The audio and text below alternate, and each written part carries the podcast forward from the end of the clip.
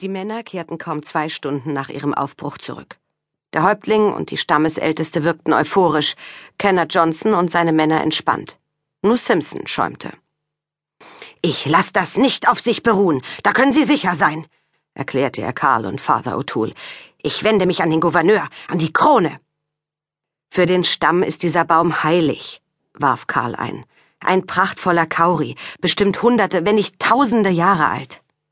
Hunderte, wenn nicht Tausende Dollar wert, rief Simpson. Das ist bestes Holz. Die Alte sagt doch selbst, sie wollten das Land gar nicht. Das hat sie so nicht gesagt, berichtigte Karl. Sie beansprucht selbstverständlich das Land, und das hat sie schon bei der Landnahme deutlich gemacht. Allerdings für ihre Geister, denen der Baum gehört.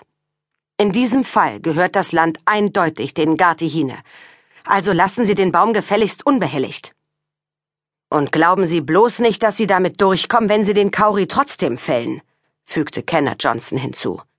Die Krone wird keinen Krieg anfangen, wenn Paraone Kaviti sie deshalb massakriert. Denken Sie an den Vaireux-Konflikt.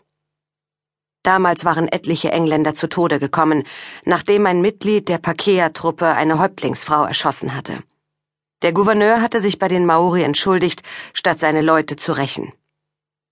Simpson ritt schließlich verärgert ab, während der Häuptling nun auch die Männer der Kommission zum Fest und zur Predigt des Propheten einlud.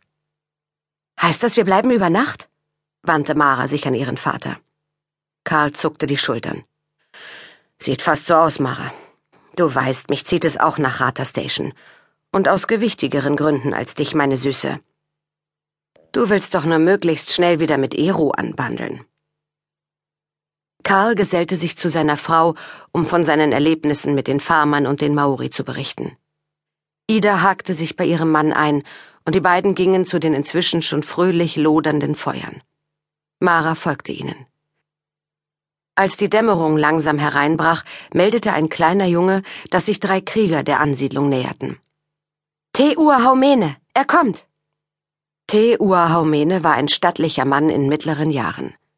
Sein Gesicht war nicht tätowiert. Er trug die Tracht eines wohlsituierten Maori, ein sehr fein gewebtes Obergewand über einem Schurz aus Flachs, darüber bauschte sich ein wertvoller Mantel, eines Häuptlings würdig. Die Begleiter des Propheten trugen Kriegerkleidung. Te-Ur Haumene und seine Männer nahmen den ihnen angebotenen Platz am zentralen Feuer ein. Als Te-Ur Haumene sich endlich erhob, um zu den Menschen zu sprechen, war es bereits dunkel geworden. Sei willkommen, Wind, begann Te-Ur Haumene. Sein Blick schien sich im Himmel zu verlieren. Begrüße deinen Boten, Father O'Toole übersetzte für Karl und Ida. Hört durch meinen Mund die Worte Gottes. Der Wind weht uns seinen Geist zu, das neue Evangelium. Ich bringe es zu den Gläubigen. Kai Mariere! skandierten die beiden Männer des Propheten. Das heißt friedlich, nicht? fragte Karl den Priester. Gut und friedfertig, übersetzte O'Toole. So nennen sie ihre religiöse Bewegung. Oder auch Hau Hau. So seid begrüßt, mein Volk, mein auserwähltes Volk. Ich bin hier, um euch zu versammeln, in seinem Namen.